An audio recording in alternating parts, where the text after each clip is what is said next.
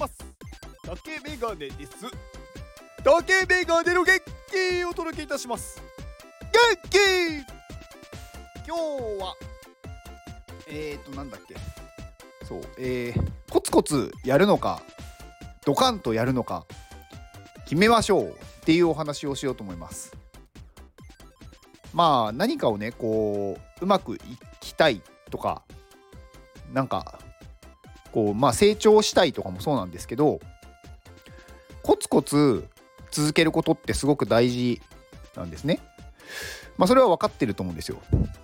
まあでもコツコツ続けられない人っていると思っててまあ多くの方はまあ続けるのが難しいと思うんですよね。まあ、だからこうね続けるためにどうするとかそういうね、まあ、本だったりとか、まあ、そういう話がよく出るんですけど続けいろんなことをチャレンジしたけど続けられないっていう人は続けられないんだっていうことを受け入れた方がいいと思っててで続けられないんだったらどうするかっていうとこうドカンってでかいことを今度はねやってみるんですよ。でそれがねどのぐらいでかいことかっていうともう戻れないレベルのでかいことをやった方がいいですよ。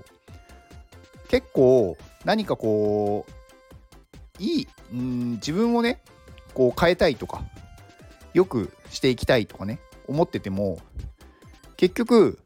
ちょっとやっても変わらないんですよ。やるんだったらドカンとやらないといけない。もしくはコツコツをすごく続けるしかないんですよね。でどっちもやらないっていうことは変わらないんですよ。で結構ねこの戻れないっていうレベルなんですけどまあ自分がね大事にしていたものとか今まで貯めてきたもの積み上げてきたものそういうものを壊すっていうことなんですよね。だからそのぐらいもう戻れないっていうレベルのものもしくは戻るのにものすごく時間がかかるもの、まあ、そういうものを壊すっていうことが必要だと思ってます。まあ例えばどんなものかっていうと例えば今ねこうお金をね貯めている人とかがお金の全財産を使うとかねまあいくら持っているのかとかはまあ分からないですしどのぐらいあるのかも分からないですけどそれを全部例えば本当に1年で全部使い切るとかねそのぐらい何かにまあお金をかけてみるっていうことをなんだろうやってみるとかまあ一番大きいのは大きいとか一番ね、まあ、よく言われてることだと、まあ、仕事をね辞めて別の仕事をするとかまあ本当にね住んでいるところを変えるまあ住んでいるところを変えてもねそんなに大きな変化ではないと思うんですよ。例えば外国に住んでみるとかねだから本当にちょっと戻ろうと思ってもすぐに戻れないレベルのことをやる必要があると思ってます。で結構ねこうインフルエンサーって言われる人たちの話ってまあコツコツやる人もいればドカンと何かやった人ってこういろいろ分かれてると思うんですよ。でどれが自分に合うのかっていうのは結局分かんないんですよやってみないと。なのでインフルエンサーとかの話を聞いてもうまくいかないんですよね結局。うまくいくかどうかは自分に合ってるかどうかっていうだけなのでそれを聞いたから必ず行くとかその人の話は絶対に正しいっていうのはなくってあくまで彼らのポジショントーク。彼らはそれをやって今の地位に何だろうたどり着けたというか。だからみんなそれやった方がいいよって言っても結局それをやったところでうまくいく人といかない人が出るんですよ。だから自分にとって何が合っているのか。自分はコツコツ派なのか土管派なのかそこを両方やるしかないんですよね、まあ、たまたま最初にやった方でうまくいったらそれはそれでいいと思います。でうまくいかないんだったらもう一個別の方をやるしかなくてで両方ともできない。両方とも自分には例えばねコツコツ派の場合コツコツ続けることができない。それはね多分うんまあ性格とかあとは忍耐力とかそういうところが、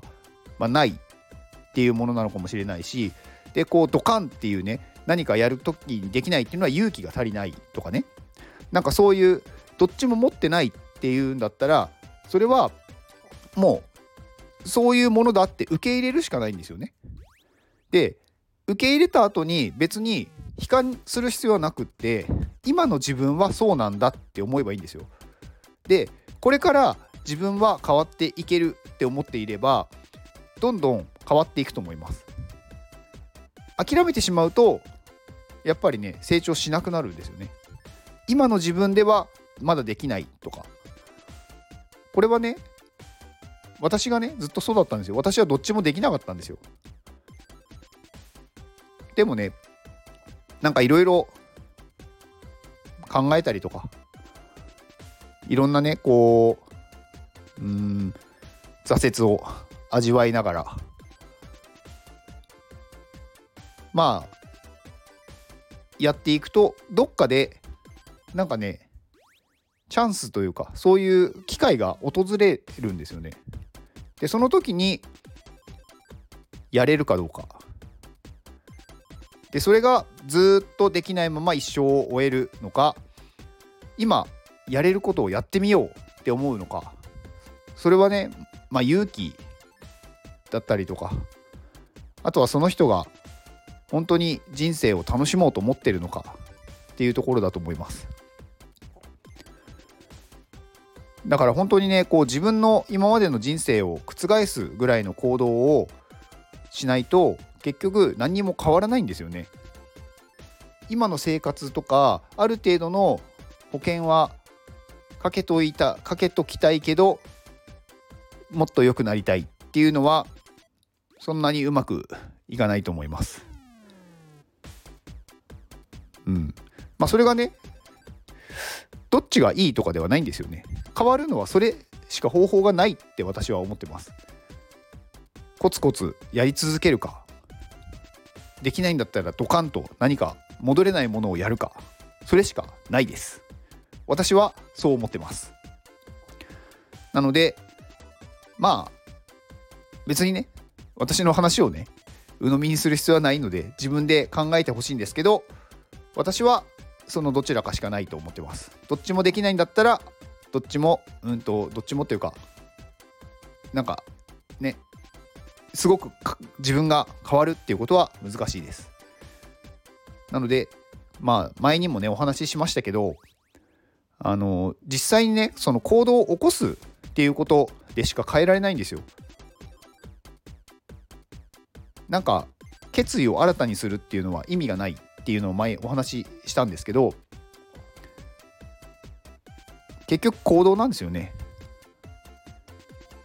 その行動の総量がどのぐらいかコツコツっていうのは小さいことを長く続けるから総量が溜まっていくわけですよね。でそれができないんだったらものすごい大きい行動を一つやるしかないんですよね。だから本当に変わりたいって思うんだったらその行動をやるしかないと私は思ってます。まあ、ちょっと暗い話かもしれないんですけど、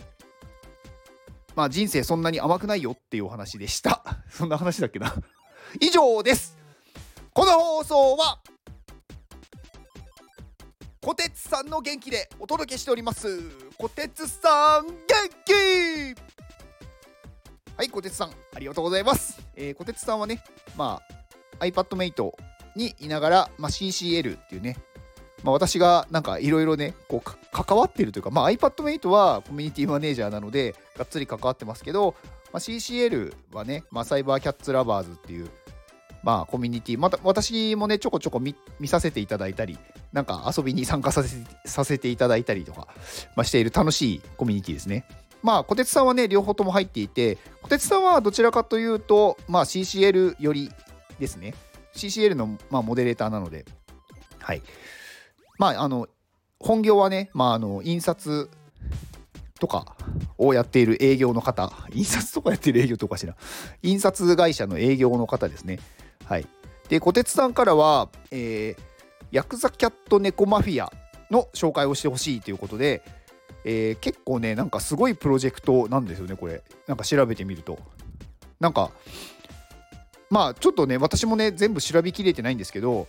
まあ国内のプロジェクトで、フォートナイト内、フォートナイトっていう、まあ、まあ、ゲーム、まあ、メタバースみたいなね、ゲームのまあ、ものがあるんですけどその中で、あのー、メタバース空間をね構築してるっぽいんですよね。でそういうプロジェクトって国内だと、まあ、唯一らしいです。だからすごいすごいと思うんですよね。フォートナイトって本当世界で何千万人とか確かユーザーがいるんでその中になんかねそういうのを作れるっていうのは本当すごいと思います。で結構ねいろんなプロジェクトがねバンバンバンバン出ててこのコミュニティってなんか実はそんなに知られてないのかもしれないんですけどすごいコミュニティだなと思いました。まあ、12月にねメタバース公開。で、えー、その他にもねなんかクリエイティブチームのグッズ販売とかなんかアンダーウェアコラボデザイン3種類制作中とかねアパレル企業コラボデザインとかね香水ブランドコラボデザインとかなんかいろんなねところとコラボしたりとかいろんなグッズ販売してるんですよね。でなんかエナジードリンクの販売もなんかやってるみたいで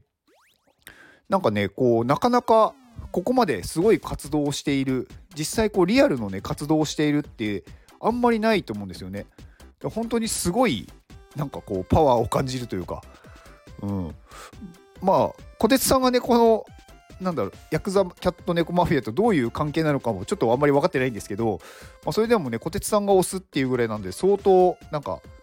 いいプロジェクトというか相当すごいプロジェクトだなと思ってます。えー、一応こちらの、えー、X のリンクとあと Discord のリンクとえーと、あと、小鉄さんのリンクですね、を概要欄に貼っておきますので、えー、気になる方はぜひご確認をお願いします。で、最後に宣伝ですが、iPadMate で現在クラウドファンディング実施中です。まあ、東京にね、寺子屋、東京のスクール、まあ、こちらはね、大人も、まあ、楽しめるスクールを、ま開校する予定になってますので、まあ、ぜひね、あの東京にできたら皆さんお越しください。まあ、その来る際に、まあ、いきなりフラッと来て入れるわけではなく、一応なんかチケットが必要になるので、まあ、そのチケットをね、あのクラウドファンディングで販売してますので、そちらをご購入いただけると嬉しいです。まあ、おそらく、クラウドファンディングで買った方が安い予定です。なので、まあ、そちらを購入して、ぜひお越しください。で、あとは私の元気をくださる方、えー、現在募集中です。まあ、11月25日までですね、募集してますので、まあ、有料の放送になるんですが、そちらを購入してくださった方のお名前を呼ばせて、あとは宣伝をさせていただきます。えー、そちらのね、リンクを全部貼っておきますので、ご確認ください。では、この放送を聞いてくれたあなたに幸せが訪れますように。行動の後にあるのは、成功や失敗ではなく、結果です。だから安心して行動しましょう。あなたが行動できるように元気をお届けいたします。